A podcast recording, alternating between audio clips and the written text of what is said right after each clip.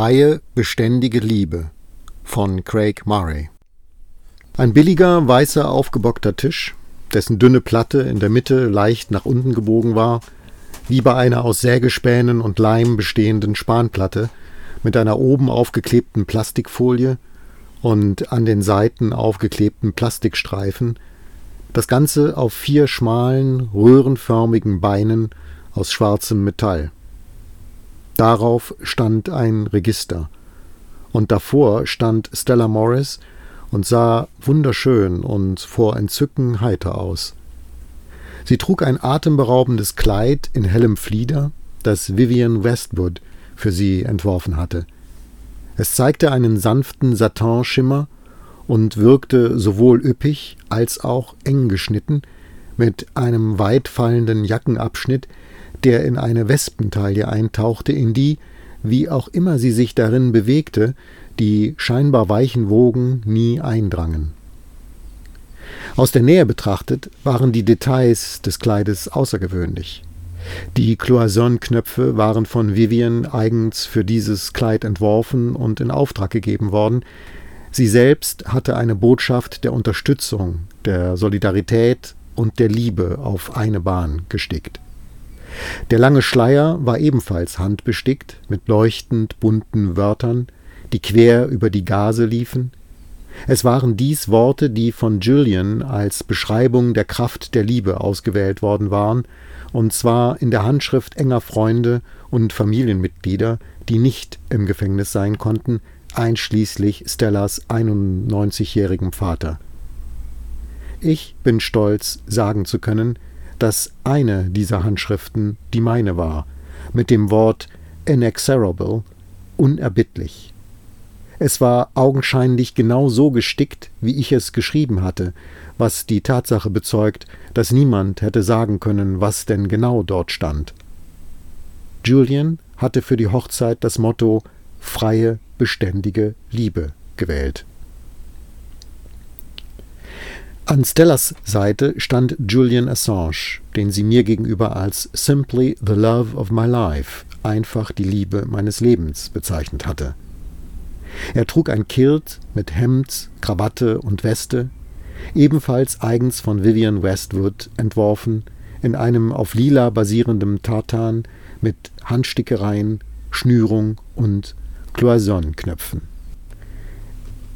Im Gegensatz zu Stellas Kleid, das sie uns später im Detail zeigen sollte, habe ich den Kilt nicht gesehen, mir wurde aber gesagt, dass das Design relativ traditionell ausfiel. Zu Beginn der Zeremonie gab es eine zweiminütige Verzögerung, da Julian keinen Sporran anhatte, den traditionell aus Leder oder Fell gefertigten und vor dem Kilt getragenen Geldbeutel – aber sein Bruder Gabriel, der zum ersten Mal in voller Hochlandkleidung strahlte, der nahm seinen eigenen Sporran ab und legte ihn Julian an. Sowohl Julian als auch Gabriel sind durchaus stolz auf ihr schottisches Erbe, das jeweils von ihren Müttern herrührt. Die britischen Behörden ihrerseits hatten alles getan, was sie konnten, um diese Hochzeit zunächst zu verhindern und dann zu unterminieren. Die Erlaubnis zur Eheschließung war formell 2020 erstmalig beim Gefängnisdienst beantragt worden. Am Ende war sie nur mit Hinzuziehung von Anwälten und unter Androhung rechtlicher Schritte erteilt worden. Es würde eine ganze Liste von Widersprüchen folgen, auf die ich nicht näher eingehen werde. Ein kleines Beispiel dafür wäre, wie sie versucht hatten, mich erst von der Hochzeit auszuschließen um anschließend genau darüber zu lügen. Aber jetzt, am Hochzeitstag, freute sich das normale Personal des Gefängnisses, Gastgeber einer so fröhlichen Veranstaltung zu sein. Die Durchsuchungen der Braut fielen ausgesprochen symbolisch und freundlich aus. Bei der Sicherheitskontrolle schaffte es Julians und Stellas dreijähriger Sohn Max, sich derart um die Beine eines Wärters zu wickeln, dass dieser umfiel und nun der große Wächter und der kleine Junge sich einen lustigen Scheinkampf auf dem Boden lieferten. Die Wachen, die Stella durch das Gefängnis führten, taten so, als wären sie die Eskorte einer Königin.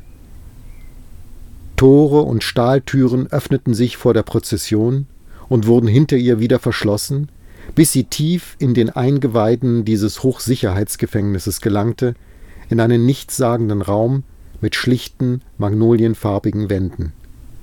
Dieser bedrückende und vollkommen fensterlose Raum war etwa viereinhalb mal sechs Meter groß und wird sonst als Lagerraum für die angrenzend untergebrachte Seelsorge genutzt.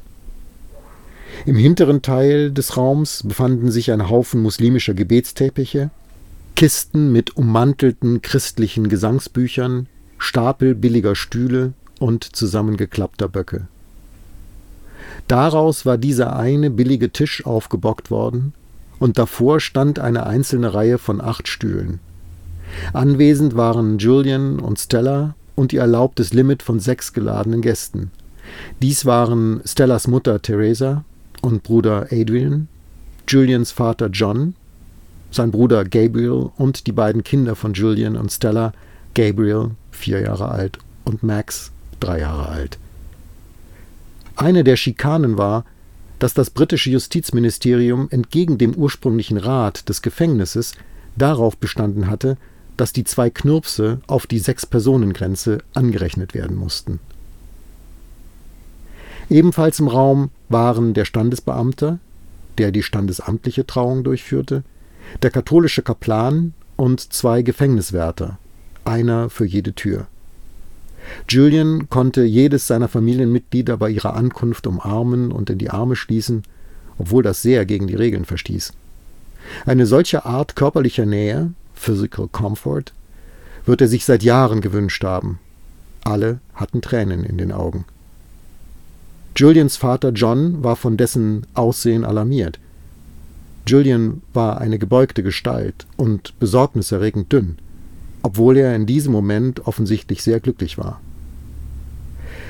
Die Feier ging weiter, wie es solche Feiern tun, sie überwand die düstere Umgebung. Für eine gewisse Erleichterung sorgte auch der kleine Gabriel, der herumlief und damit drohte, nacheinander die beiden Alarmknöpfe des Raums zu drücken, was wiederum die Wachen zwang, ihn auf eine allerdings spielerische Weise herumzujagen. Max, von der Langsamkeit enttäuscht, mit der der versprochene Kuchen erscheinen sollte, war in der Hüfte gebeugt eingeschlafen, mit den Füßen auf dem Boden und dem Kopf auf dem Stuhl, so wie es nur kleine Kinder können. Jeder Person bei der Hochzeit wurde nun vom Standesbeamten zugestanden, sich zu erheben und einige Worte über das Ereignis und das Brautpaar zu sagen. Nachdem sie sich das Ja-Wort gegeben hatten und für verheiratet erklärt worden waren, wurde Julian aufgefordert, die Braut zu küssen, was vielleicht mit etwas mehr Begeisterung geschah, als dies bei solchen Gelegenheiten üblich ist. Es ging so weit, dass Julians Bruder Gabriel der Braut zum Scherz Taschentücher anbot. Im Anschluss an den rechtlichen Teil der Trauung erhielt das Paar einen Segen von dem katholischen Priester, dessen Freundschaft und spirituelle sowie emotionale Unterstützung für Julian während der Qualen der letzten Jahre von unschätzbarem Wert waren. Der Priester hatte ein Tischtuch und Kerzen mitgebracht, und plötzlich verwandelte sich der widerliche Tischbock in einen Altar. Der Priester achtete besonders darauf, dem Paar während der kurzen Zeremonie noch weitere Gelegenheiten zum Küssen zu geben. Dann war es plötzlich vorbei. Die Behörden hatten darauf bestanden, dass keine Hochzeitsfotos gemacht werden dürfen hatte aber schließlich zugestimmt, dass ein Gefängniswärter Fotos mit der gefängniseigenen Kamera machen durfte. Das Gefängnis wird Julian schließlich ein oder zwei Abzüge von Fotos seiner Wahl geben, unter der Bedingung, dass sie niemals veröffentlicht werden oder in die Öffentlichkeit gelangen dürfen.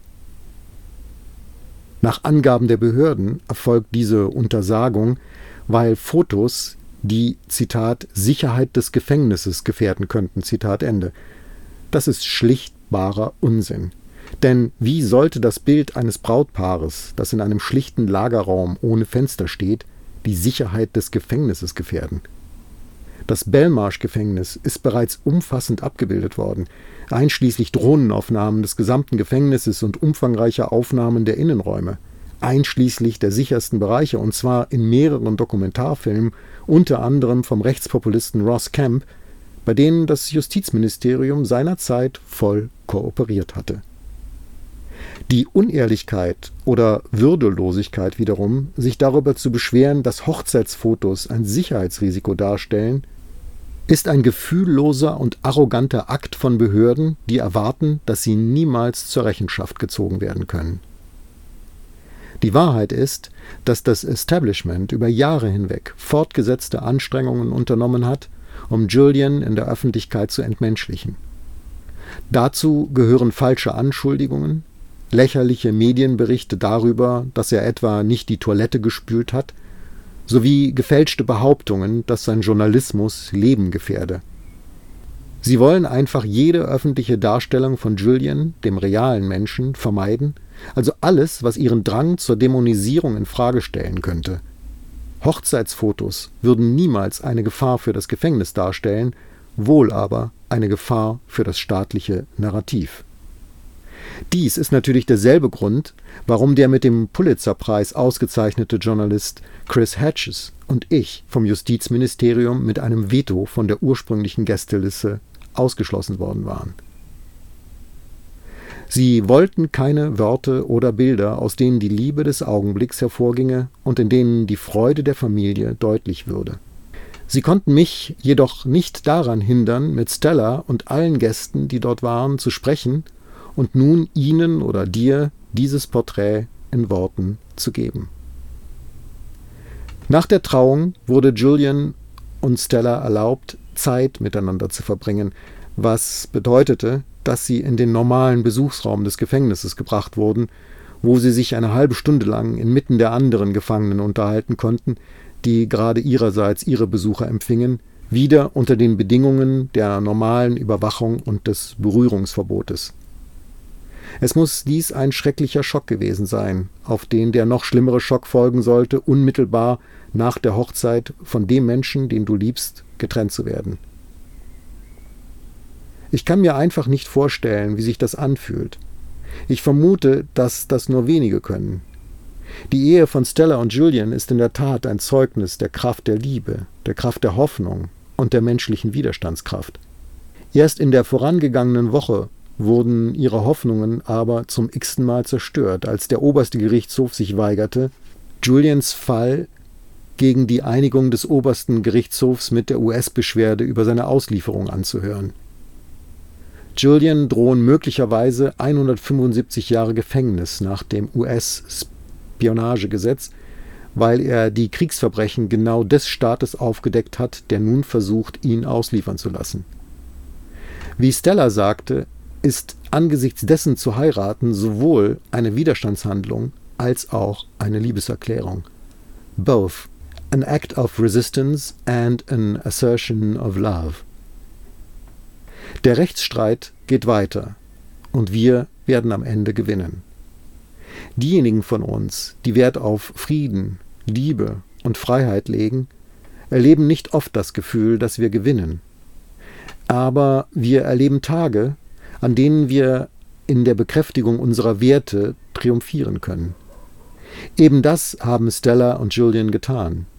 Eben dieser schlichte weiße Tisch war Zeuge von etwas, das romantischer war als der ganze Quatsch königlicher Hochzeiten und Hochaltäre. In Julians Worten freie, beständige Liebe, free, enduring love. Dies können sie mit ihren Stahltüren und Eisengittern nicht verhindern.